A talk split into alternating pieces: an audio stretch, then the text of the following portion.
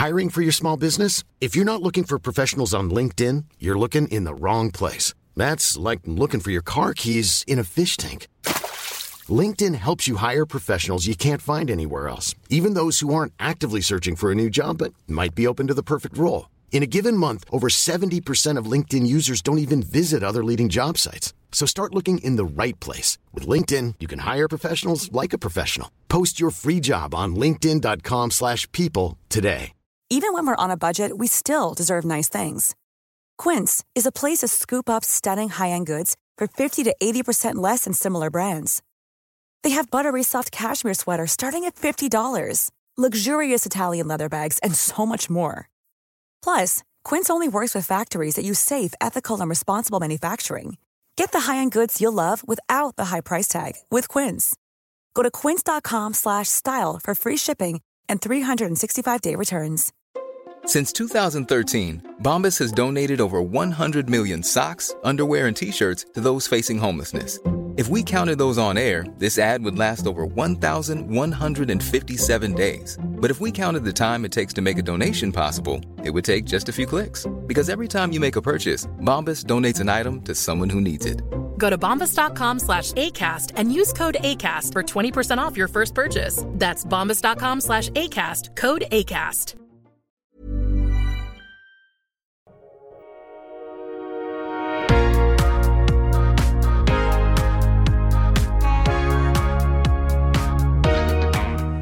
Bienvenue sur Build Yourself, votre ressource pour tout ce qui est podcasting et marketing en ligne. Je suis votre hôte, Safia Gouari, et je fais de ma mission d'aider les entrepreneurs du web à vivre de leur activité. Si ces thématiques vous intéressent, je vous invite à vous abonner et à vous préparer à enfin changer les choses.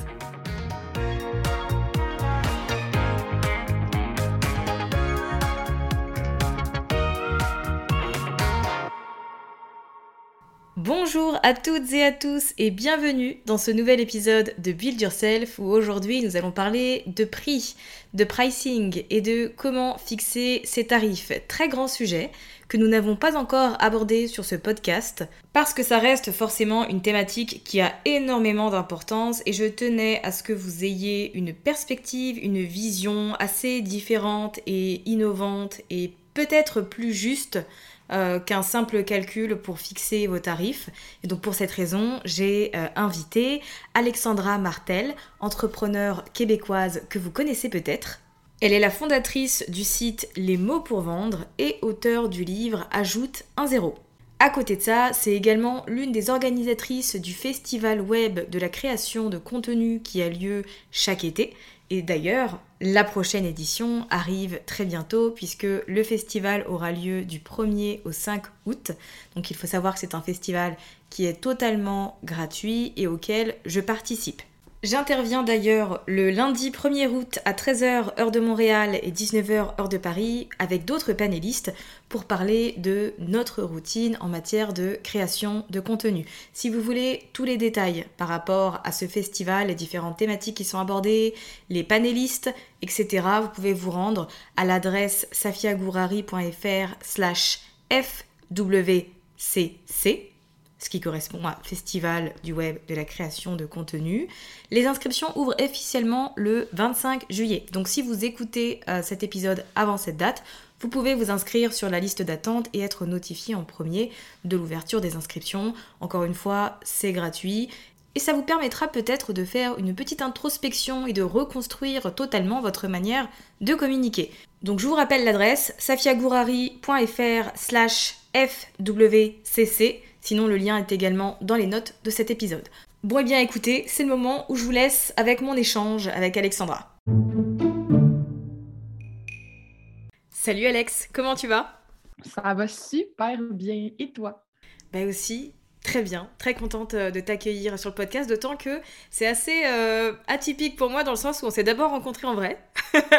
Même si on, a, on a été ensemble sur Catching, on s'est d'abord rencontrés en vrai où on a pas mal discuté, et puis ensuite tu viens sur le podcast. D'habitude, c'est un peu l'inverse, tu vois. ben oui, c'est clair. Ah, c'était trop bien euh, de, de, te rencontrer à Paris. J'étais très contente. ben, moi aussi, surtout que c'était pas prévu que je me suis un peu incrustée, parce que pour la petite histoire, tu devais aller voir Aline de The Big Boost et Dorian Baker, et il se trouve que j'étais aussi à Paris à ce moment-là. Donc j'ai squatté, je me suis incrustée, puis au final, euh, j'ai été euh, très contente de discuter avec toi. Ah, moi aussi, c'était vraiment génial. Puis quel beau café. Je suis encore jalouse quand j'y repense. Alors, avant de, commencer, je quand même, je tiens à te, alors comment dire, je tiens à te euh, t'encenser parce que euh, c'est vrai qu'on a tendance, tu vois, à féliciter les gens sur leur travail par mail ou en DM privé sur Instagram, etc. Mais ça me fait aussi plaisir de le faire euh, de manière publique.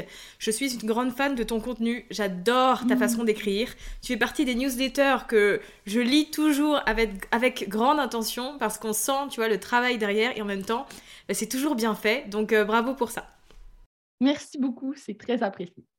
Avec grand plaisir. Alors aujourd'hui, je t'ai invité pour qu'on puisse parler de pricing, de tarifs grand sujet euh, que j'ai encore jamais vraiment abordé en détail euh, sur le podcast et pourtant il y a plein plein de choses à dire. Mais avant ça, est-ce que tu veux bien m'expliquer ton job aujourd'hui, ce que tu fais et qui tu aides? Oh mon Dieu, hein, c'est toujours difficile d'expliquer notre job, on dirait. Euh, quand, surtout que quand j'avais commencé, commencé j'avais un positionnement qui était euh, très clair, en fait, parce que au Québec, personne vraiment euh, se, positionnait comme copywriter. Et quand j'ai commencé à me positionner comme copywriter, ça suffisait. Ouais. C'était déjà un positionnement en soi. Euh, aujourd'hui, mon entreprise a beaucoup évolué. Je ne fais que de la formation, donc j'ai arrêté de faire des mandats de rédaction. et j'ai comme deux intérêts différents mais interreliés. C'est-à-dire que je fais, je crée du contenu sur le pricing, donc comment fixer tes prix, comment présenter aussi tes prix de manière optimale. Et je crée aussi du contenu sur la persuasion, donc comment convaincre les gens de passer à l'action. Euh, au début, ça passait beaucoup par l'écrit, le copywriting. Maintenant, j'intègre aussi des trucs parfois euh, qui sortent un peu de l'écriture. Euh, donc, je te dirais que moi, là, ce qui m'intéresse, c'est vraiment le processus de décision puis le comportement humain. ouais, mais tu vois, ça se voit.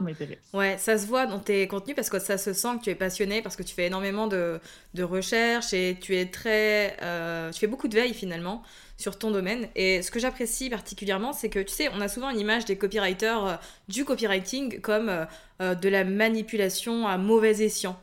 Et au final, toi, ce que tu incarnes et ce que tu pratiques, c'est absolument tout le contraire et tu casses un peu, tu vois, tous ces préjugés qu'on peut avoir sur le sujet.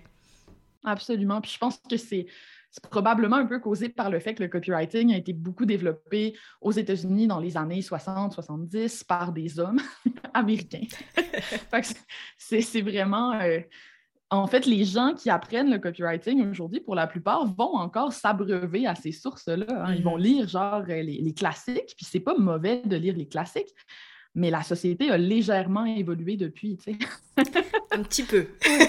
moi, je trouve ça important aussi d'aller chercher des, des sources plus modernes. Là. Moi, bon, je tripe sur l'économie comportementale, ces choses-là. Donc, vraiment, d'aller, d'aller m'abreuver, pas juste à des vieux monsieur américains blancs, on va se le dire, qui, qui vendaient des trucs avec des pubs giga sexistes en plus. Comme... on est, en 2022. c'est clair. Euh, alors, pour parler de pricing aujourd'hui, alors avant, oui. avant de, de d'approfondir le sujet, euh, je mentionne quand même que tu as une ressource qui est absolument excellente, un e-book euh, qui est disponible sur ton site et qui répertorie 35 euh, astuces, si je peux dire, pour bien transmettre ses prix et bien communiquer du coup la valeur de ce qu'on a à, transmettre. Donc je le mettrai dans les notes de cet épisode pour les personnes qui sont intéressées. Il y a aussi ton livre que tu as sorti, alors c'est l'année dernière si je ne me trompe pas?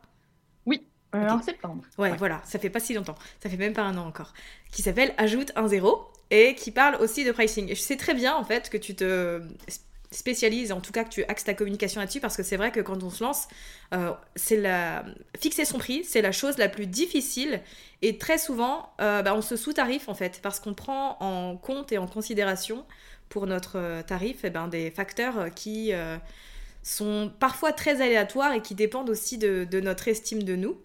Euh, mhm. Ça te parle? ah ouais, totalement. De notre estime de nous, puis aussi de ce qu'on a vu sur le marché du travail qui est très basé sur le taux horaire, hein, où on loue notre temps à notre patron.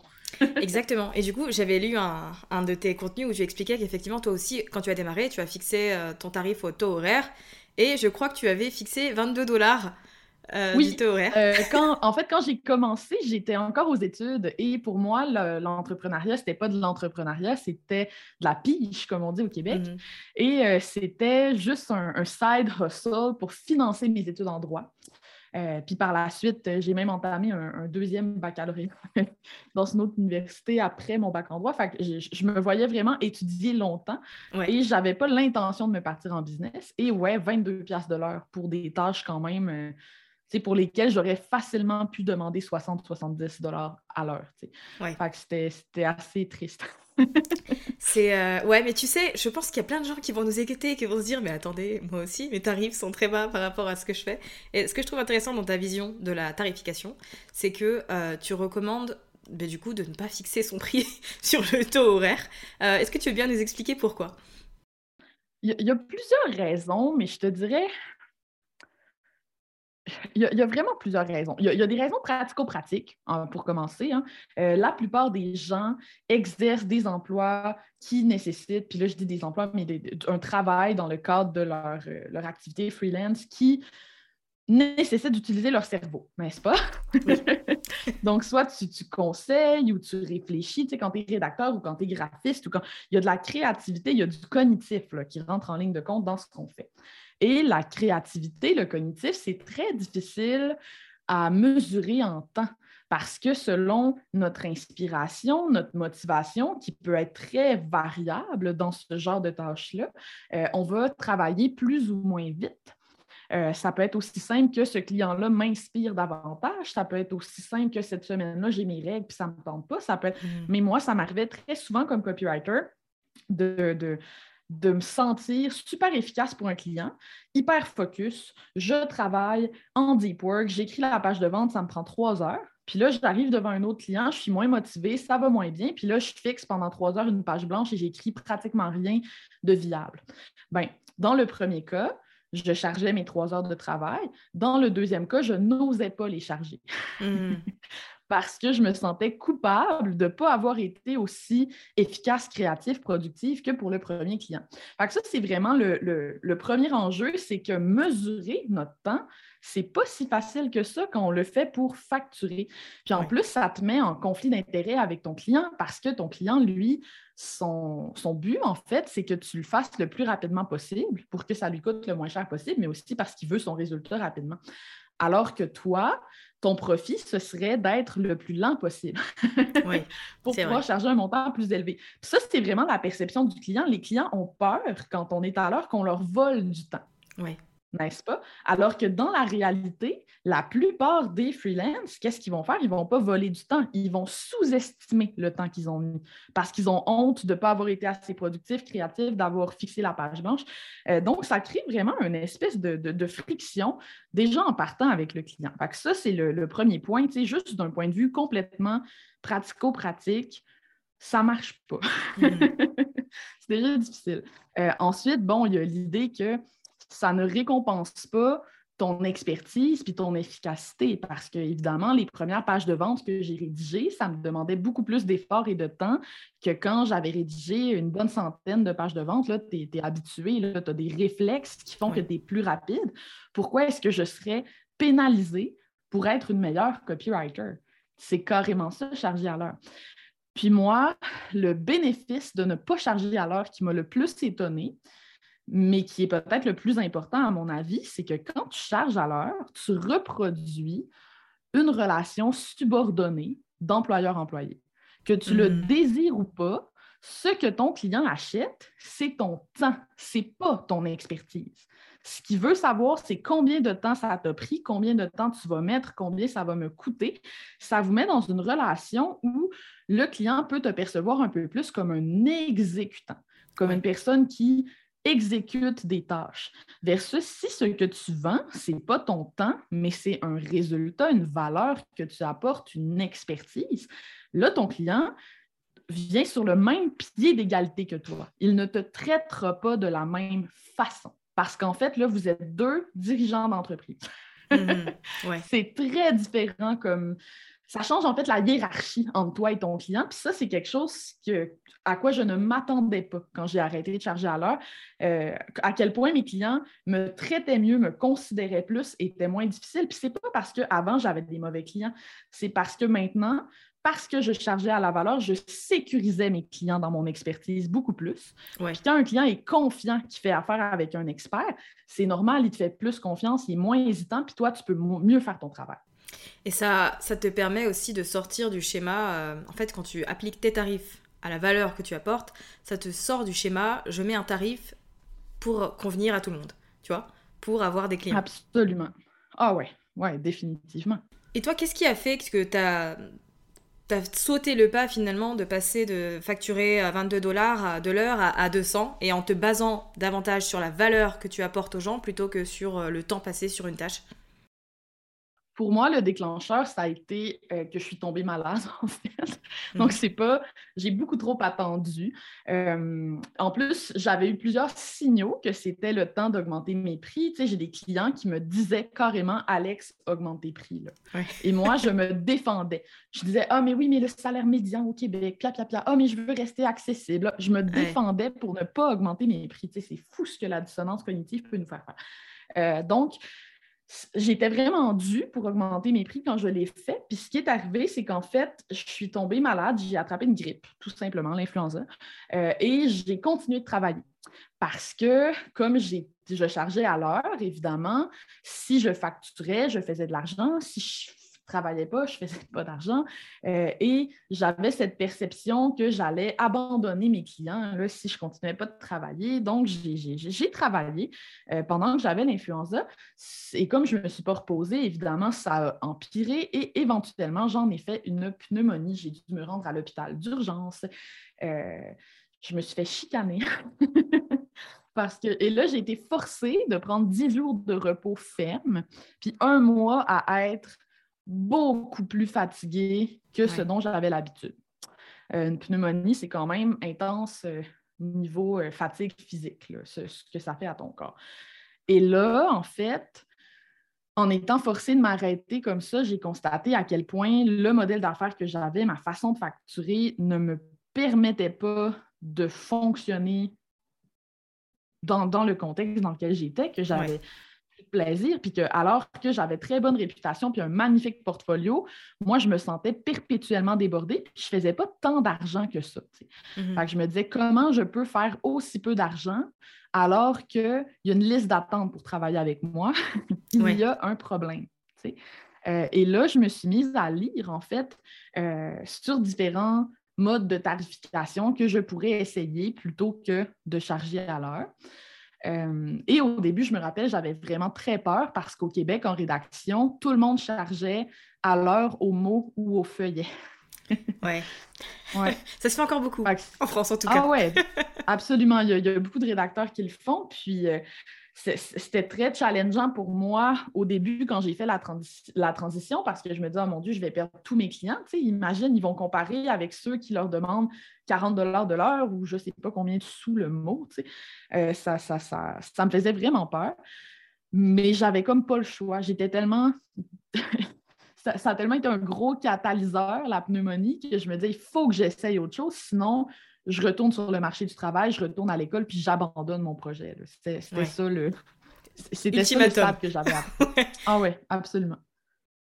Bon, en tout cas, c'est, euh, je pense que c'est un parcours dans lequel euh, pas mal d'entrepreneurs risquent de se reconnaître parce qu'on est beaucoup allé jusqu'au point de mettre notre santé, tu vois, en jeu ou en péril euh, pour arriver à prendre des décisions qui restent sensées et qui sont bonnes pour nous.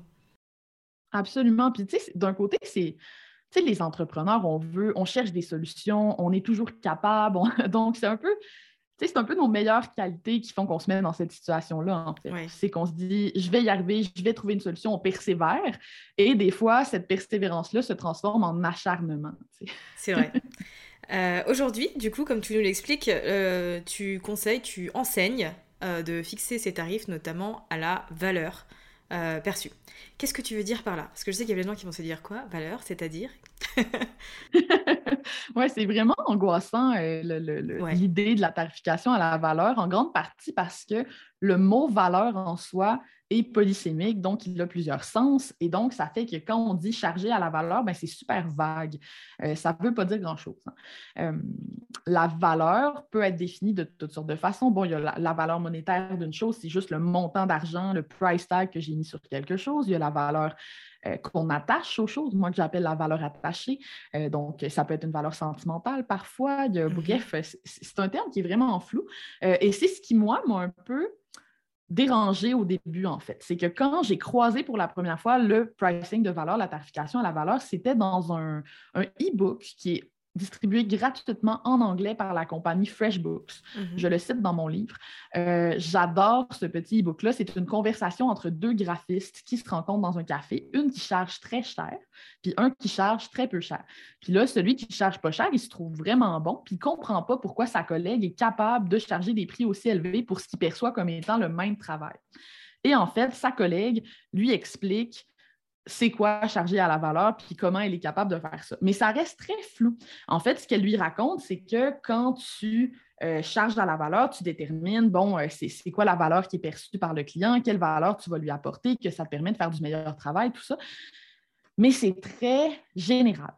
Et moi, tu me connais, les trucs abstraits, ça ne me comble pas. Je ne suis pas repue par ce genre d'informations-là. Tout ce que mon cerveau fait, c'est OK, mais comment je l'applique concrètement dans ma vie? Euh, c'est bien beau de dire je charge à la valeur, mais charger à la valeur, est-ce que ça veut juste dire mettre un gros prix sur quelque chose, puis tout d'un coup, tu charges à la valeur? C'était un peu ça ma perception au début.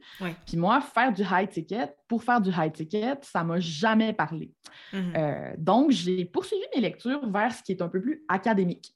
Euh, parce que, bon, moi, j'ai un petit côté quand même euh, euh, amatrice de, de, textes un peu denses et complexes. Et donc, je me suis dit, je, vais aller, je vais aller voir ce que les gens qui font un MBA lisent sur le pricing.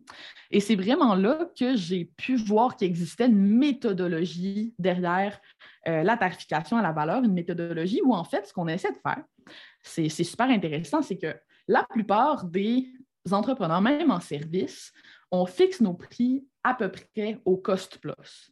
Le cost plus, c'est la méthode la plus enseignée dans les cours d'entrepreneuriat, dans les écoles d'entrepreneuriat ici au Québec en tout cas. Euh, c'est la méthode où tu vas déterminer combien ça te coûte offrir ton service. Donc, par exemple, on va prendre une graphiste. C'est mhm. simple, une graphiste. Donc, on a une graphiste devant nous qui décide, moi, je veux faire du branding, je veux faire des logos puis des guides de nombres graphiques, tout ça.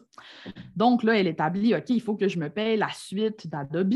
J'ai un bureau, euh, dans, pas, pas, elle loue pas un bureau, mais elle a du, matériel, du mobilier dans sa maison pour son travail, bien sûr. Elle a son ordinateur, ses logiciels, ses frais marketing, peut-être qu'elle bon, elle va calculer tout ça. Puis là, elle va dire, OK, mes coûts fixes, chaque mois, ça ressemble à ceci. OK? Et moi, mon objectif financier, ce serait de faire, disons, 100 000. Hein. Il y a beaucoup de gens, en tout cas au Québec, que c'est ça leur objectif, 100 000 par année. Donc, disons qu'elle veut faire 100 000 par année. Combien je dois charger pour garder une marge de profit intéressante malgré mes dépenses, puis arriver à mon objectif? Fait que ça, c'est comme ça que la plupart des gens fixent leur prix. Mm-hmm. Euh, le problème avec cette méthode de fixation-là, c'est que on fixe notre prix en fonction de nous. Donc, ce qui, ce qui importe dans ce calcul-là, c'est toi, c'est quoi tes objectifs financiers, toi, c'est quoi tes dépenses. Mais ton client, il n'en a rien à foutre de tes dépenses puis de ton objectif financier. Ça ne va pas le convaincre. Ce n'est pas parce que tu lui dis Salut, moi, je veux faire 100 000 par année que ton client va accepter de te payer 10 000 pour un logo. Oui. Je sais, je, t'interromps juste deux minutes parce que c'est tellement vrai ce que tu dis. Écoute, en faisant, en préparant cette, euh, cet épisode et en faisant des recherches sur euh, les tarifs, etc., il y a un, une ressource qui revenait souvent, qui était recommandée dans les articles, et c'était une nana qui avait créé un tableur Excel euh, qui te disait combien tu devais mettre ton tarif en fonction de tes dépenses et du style de vie que tu veux. C'est exactement ça. Ah, c'est toujours ça. Puis, je, je sais pas, moi, j'ai un côté très marketing. Hein, puis, en copywriting, en marketing, qui est-ce qui nous importe? C'est le client. C'est pour lui qu'on prend les décisions parce que c'est lui qui, qui achète. Euh, donc, c'est très logique qu'on prévoit, qu'on s'intéresse au client en copywriting, qu'on s'intéresse au client en, en, en, marketing. Puis en fait, le pricing de valeur, c'est exactement ça. C'est qu'on renverse cette méthode-là pour que la personne pour qui on fixe notre prix, ce n'est pas nous en premier, c'est le client en premier. Et voici en gros comment ça fonctionne. Euh, Donc, tu commences par identifier c'est qui ton client idéal, ton client cible, ton segment de marché, bon, peu importe. Fait que là, tu identifies cette personne-là. Après ça, tu te demandes c'est quoi la valeur que je suis capable d'apporter à cette personne-là avec mon produit ou mon service? Tu définis c'est quoi cette valeur-là. Puis là, en pricing de valeur, on va essayer de déterminer combien cette personne-là est prête à payer pour cette valeur-là. Avant même d'avoir choisi c'est quoi les logiciels qu'on veut utiliser, puis tout ça, mhm. on s'en fout, ce n'est pas ça le point. Là, le point, c'est qu'est-ce que je peux changer dans la vie de mon prospect, puis quelle valeur, lui, il est prêt à payer pour ça. Après, quand je sais le montant à peu près que mon prospect est prêt à payer, là, je construis mon service en conséquence. Là, je contrôle mes dépenses, puis j'essaie d'avoir la plus grande marge de profit possible. Mais le prix, il a été fixé en fonction de la valeur perçue par le client. Moi, ce, concept-là, cette idée-là, me, me charmait totalement. Le problème, c'est que comment on fait pour identifier le montant que le client est prêt à payer. Moi, c'est cette étape-là qui, parce que, bon, je te l'ai dit tantôt, moi, je ne me contente pas des notions abstraites. Fait si tu me dis, identifie le montant que le client est prêt à payer, OK, mais comment? Qu'est-ce que je dois faire concrètement euh, pour savoir que pour une formation en ligne sur le copywriting, mon client est prêt à payer 3000 pièces mettons. Comment je fais pour savoir ça? Comment j'identifie ça? Euh, et là, c'est là que je suis vraiment tombée dans les manuels pour les étudiants au MBA qui ont quand même répondu à cette question-là, mais le problème, c'est que les exemples qu'on donne dans ces manuels-là, ce sont des immenses entreprises. Donc, on parle de Nike, Starbucks, des compagnies d'aviation, et souvent, pour identifier ce montant-là, euh, ils vont utiliser des méthodologies qu'on ne peut pas se permettre quand on est solopreneur. Ils vont faire mm-hmm. des focus groups pour voir quel bénéfice est le plus important pour les clients. Ils vont, ils vont faire des tests de pricing. Ils, vont faire, ils ont accès à des possibilités pour aller chercher des données que moi, en tant que euh, copywriter qui n'avait pas beaucoup d'argent à ce moment-là de sa vie, ben, je ne pouvais juste pas faire ça. Et donc, je me suis dit, écoute, moi, là, j'ai étudié en droit. Je sais que les gens en droit, ils veulent se faire croire que c'est tellement différent des sciences humaines et des sciences sociales, mais le droit, c'est une science sociale. Puis, tu sais, en sciences sociales, qu'est-ce qu'on fait? Hein? On n'a pas toujours full de données quantitatives. Souvent, on va aller chercher des données qualitatives. Donc, je me suis dit, comment est-ce que je peux adapter cette méthode-là à ma situation? Et ce que j'ai fait, c'est que je l'ai simplifiée le plus possible, ce qui la rend imparfaite mais qui me permet quand même d'aller chercher un prix de référence, un prix de référence qui va me permettre euh, de me comparer intelligemment, puis d'avoir une idée du prix que mon client est prêt à payer pour ma valeur. Mais le plus important dans ce calcul-là, c'est pas nécessairement là, euh, le calcul en soi, puis toutes ces choses-là. Je le décris, le calcul, dans mon livre. L'endroit où les gens vont faire erreur le plus souvent, c'est pas dans le moment de faire le calcul, c'est au moment d'identifier leur valeur. Mmh. Oui, exactement. c'est ça qui ont de la misère à faire. Ouais, c'est hyper subjectif, tu vois, et, et je me dis, une personne qui n'a pas confiance en elle ou euh, qui n'a pas conscience de ses capacités, syndrome de l'imposteur, bref, il y a plein de facteurs qui font qu'en fait, si tu demandes à une personne de la valeur de son travail, il y a de grandes chances qu'elle se minimise, tu vois. Absolument. Puis c'est pour ça qu'il faut, euh, faut faire différents exercices, en fait, pour aller chercher non pas la valeur telle que nous, on l'aperçoit, mais notre valeur telle que notre client potentiel l'aperçoit. C'est ça qui est important. la valeur, je dis souvent, la valeur est dans les yeux de celui qui regarde, un peu comme la beauté, n'est-ce pas? Mais c'est vraiment ça, la valeur est dans les yeux de celui qui regarde. Une même personne qui regarde, deux personnes différentes qui regardent un même produit vont pas percevoir la même valeur. Ce que ça implique, c'est que si tu essaies de faire un prix qui va être accepté par tout le monde, tu n'y arriveras jamais parce que toutes ces personnes-là voient une valeur différente. D'où mhm. le fait qu'on revient au maudit client idéal. Puis les gens sont tellement tannés de se faire parler du client idéal, ils n'aiment pas ça. Mais le client idéal, ce n'est pas une restriction, c'est une. c'est un propulseur. Ouais. C'est vrai, c'est une boussole. Ben oui, c'est une boussole. Ça permet de prendre des décisions et ça permet de fixer un prix qui va plaire précisément à la personne qu'on veut attirer. Pas à genre Jean-Georges, son chien puis son cousin, à tout exactement au type de client avec qui on veut travailler. Euh, c'est la base.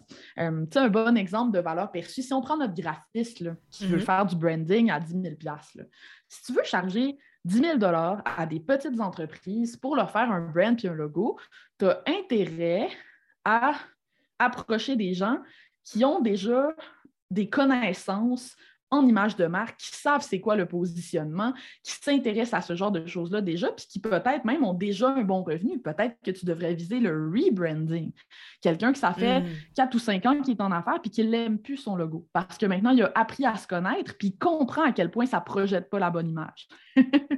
Ça, c'est probablement quelqu'un qui va être prêt à investir davantage euh, que justement euh, Jean Chose là, qui se part euh, en affaires puis qui est encore un bébé entrepreneur pas prêt à investir, qui ne, connaît rien à tout ça. Ouais, c'est vrai que ce que tu dis là, c'est hyper, hyper important et c'est un truc que les gens, tu vois, n'y prêtent pas forcément attention. le fait que très souvent, il y a plein d'entrepreneurs qui disent j'arrive pas à vendre ou j'ai pas mon client idéal, etc., etc. Mais en fait, c'est parce qu'ils se concentrent sur l'étape avant leur client idéal et ils veulent s'entêter à, entre guillemets, convaincre une personne qui n'a pas encore conscience de son problème, de la solution et de tout le reste, tu vois. Absolument, absolument. Puis c'est pour ça que j'aime le, terme valeur perçue, parce que c'est pas la valeur réelle de ton produit ou de ton service qui compte. Même si ton service est exceptionnel, puis peut changer ma vie, si je ne le perçois pas, tu ne réussis jamais à me le vendre. C'est impossible. Donc, ta mission, ça devrait être quoi? Ça devrait être d'augmenter la valeur perçue de ton produit ou de ton service. ça, ça se fait par différents, différentes façons. Le contenu, le copywriting, bon, c'est la job des marketeurs, en fait. Mais c'est vraiment ça, c'est que la valeur réelle de ton produit, me dire, oui, mais moi, je sais que mon produit change des vies, rien à foutre. Si les gens ne le perçoivent pas, ils ne l'achèteront pas. Puis l'exemple classique que tous les copywriters donnent, mais qui est tellement excellent, c'est celui des lecteurs MP3 parce que les lecteurs MP3, on a essayé de les commercialiser euh, une bonne quinzaine d'années avant les iPods. Puis personne n'en achetait. Moi, mon parrain, qui est très euh, early adopter, c'est quelqu'un qui achète beaucoup les nouvelles technologies euh, quand ils viennent de sortir, m'avait offert un lecteur MP3 quand j'étais encore à l'école primaire et j'étais la seule de toute ma classe à en avoir un. Puis personne n'en voulait, personne ne comprenait vraiment ce que c'était. Moi, je trouvais ça révolutionnaire. Je veux dire, mes amis, ils se promenaient encore avec des Discmen, là, tu sais, euh, ah avec leur CD dans un cartable. tu te rappelles de ça? Puis ça sautait tout le temps. Euh, les, CD devenaient graffinés. Puis là, il y avait un bout dans la chanson que à toutes les fois, ça coupait au même endroit. C'est vrai. Ah non, c'était horrible. Donc, en termes de valeur réelle, mon lecteur MP3 m'amenait énormément de valeur. Le problème, c'est que le client cible, qui était souvent les parents d'enfants et d'adolescents, quand tu dis lecteur MP3, ben, il faisait des yeux de poisson, là, il ne comprenait rien.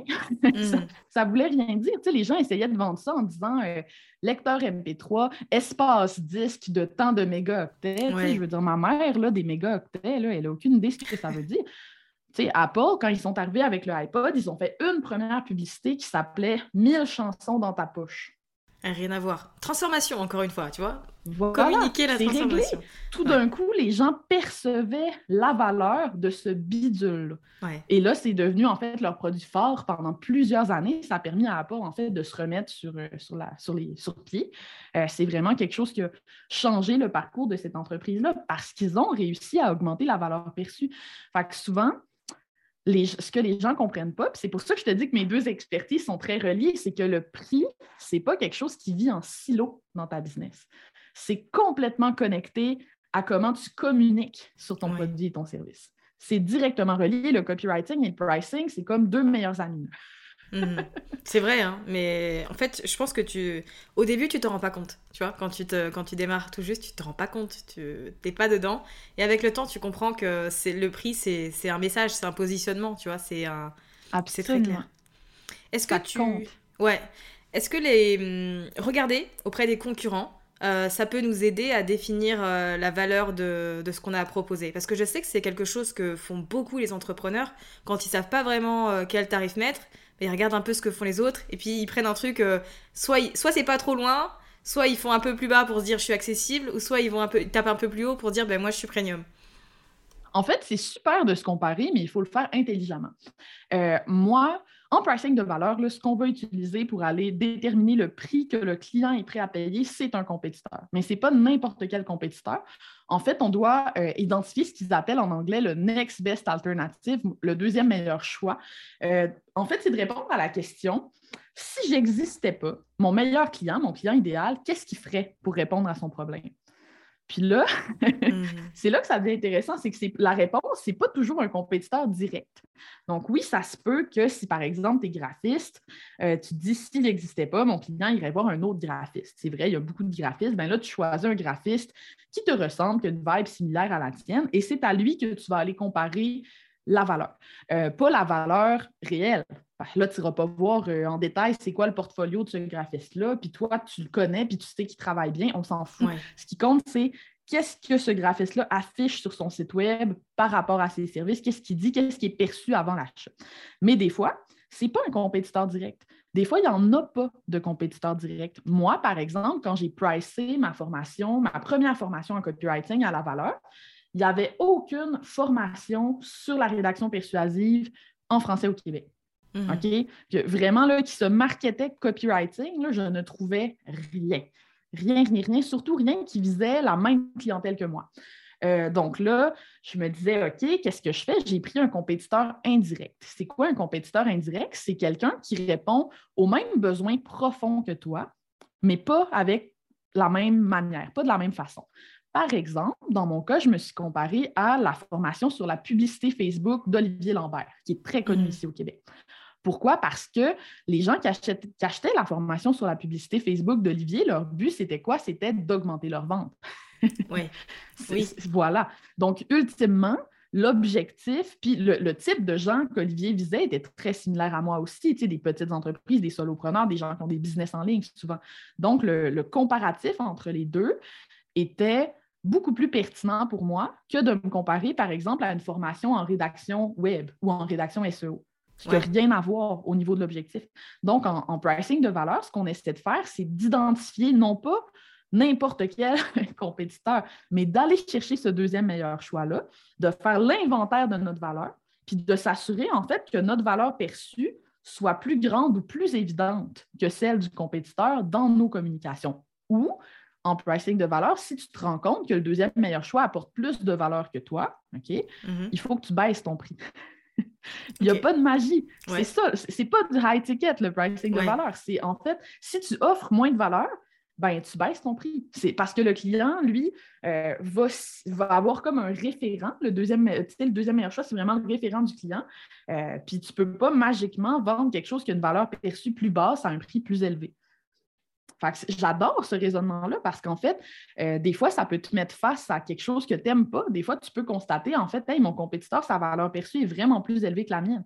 Puis là, pour un entrepreneur, c'est un défi. Qu'est-ce que je peux faire pour apporter plus de valeur, pour augmenter ma valeur perçue, puis pour accoter ce prix-là? Ou au contraire, si je veux garder mon prix bas, qu'est-ce que je peux faire pour que ça me coûte le moins cher possible offrir ce service-là à gros volume et que j'en fasse quand même une business hyper rentable à un prix bas?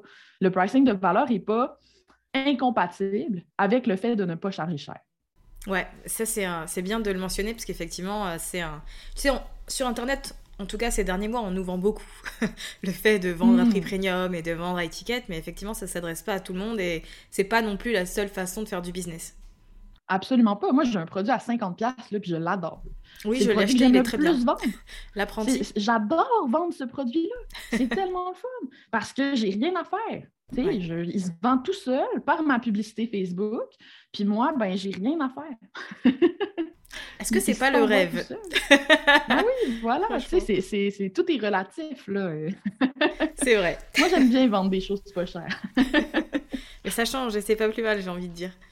Euh, mm. Mais écoute, ça a été un, épisode que de toute façon je le savais, mais de, grande valeur. Alors merci beaucoup euh, pour toutes les réflexions que tu nous as partagées parce que je suis sûre que les personnes qui nous écoutent aujourd'hui vont commencer à se poser les bonnes questions, tu vois, en matière de pricing. Donc c'est une bonne chose. Comme je l'ai dit, pour les personnes qui ont envie d'aller plus loin, il y a ton, ton e-book euh, qui est disponible sur ton site que je vais mettre dans les notes. Et il y a aussi ton livre, Ajoute un zéro, que tu as sorti il y a très peu de temps et qui du coup est sur le pricing et essentiellement de manière plus approfondie sur ce qu'on a dit aujourd'hui. Oui, absolument. Euh, pour vrai, le livre guide les gens étape par étape dans la fixation de leur prix. C'est pratiquement une formation. D'accord, très bien. ouais. ok, bah, de toute façon, c'est disponible euh, en France, dans les librairies, euh, etc. En France, il est plus difficile à trouver, mais j'ai un truc. Donc, vous allez sur le site web de la Librairie du Québec à Paris. C'est eux qui ont le meilleur prix pour la version papier. Et de loin, là, vous allez l'avoir à, je pense, 29 euros. Ce qui est vraiment moins cher que si vous le commandez du Québec, genre par bateau sur Amazon. Ouais, c'est vrai. Donc, euh, essayez la librairie du Québec à Paris. Ils livrent partout en Europe, là, donc il ne devrait pas avoir de, de, problème. Sinon, le, e-book est très facile à trouver là, à la FNAC puis tous les autres endroits. C'est ce que j'allais dire, ouais. Je mettrai le, lien de la librairie de, euh, sur les notes, mais effectivement, pour les personnes qui ne sont pas embêtées par le format digital, euh, il y a la version PDF, la version e-book qui est également disponible. Merci beaucoup, Alexandra, pour tout ton temps et puis tous tes conseils de très grande valeur. Merci à toi pour l'invitation, ça m'a fait grand plaisir. Plaisir partagé. J'espère que cet échange avec Alexandra vous aura plu et vous aura permis d'avoir une nouvelle perspective sur la façon de tarifer vos différentes offres, une perspective peut-être avec laquelle vous vous sentez le plus à l'aise. Comme indiqué, toutes les ressources mentionnées euh, pendant notre échange sont dans les notes de cet épisode et je vous rappelle également le festival web de la création de contenu qui a lieu du 1er au 5 août, qui est totalement gratuit et pour lequel vous pouvez vous inscrire en vous rendant à l'adresse safiagourari.fr slash fwcc.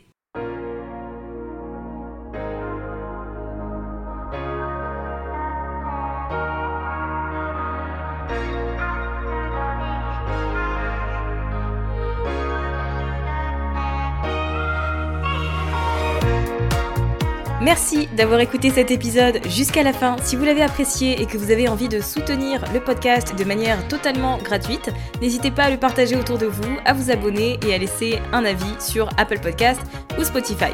Et moi je vous dis à très vite pour un nouvel épisode sur Build Yourself.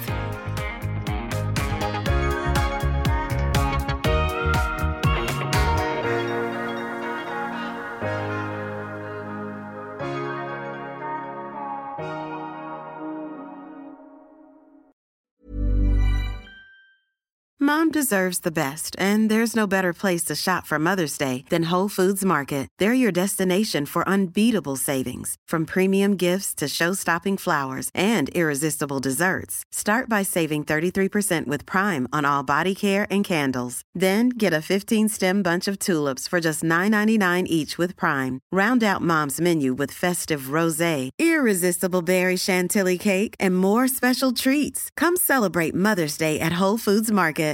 Hey, it's Paige DeSorbo from Giggly Squad. High quality fashion without the price tag. Say hello to Quince. I'm snagging high-end essentials like cozy cashmere sweaters, sleek leather jackets, fine jewelry, and so much more. With Quince being 50 to 80% less than similar brands. And they partner with factories that prioritize safe, ethical, and responsible manufacturing. I love that. Luxury quality within reach. Go to quince.com slash style to get free shipping and 365 day returns on your next order. Quince.com slash style. Imagine the softest sheets you've ever felt. Now imagine them getting even softer over time. That's what you'll feel with Bowl and Branch's organic cotton sheets. In a recent customer survey, 96% replied that Bowl and Branch sheets get softer with every wash. Start getting your best night's sleep in these sheets that get softer and softer for years to come. Try their sheets with a 30-night guarantee. Plus, get 15% off your first order at bowlandbranch.com. Code BUTTERY. Exclusions apply. See site for details.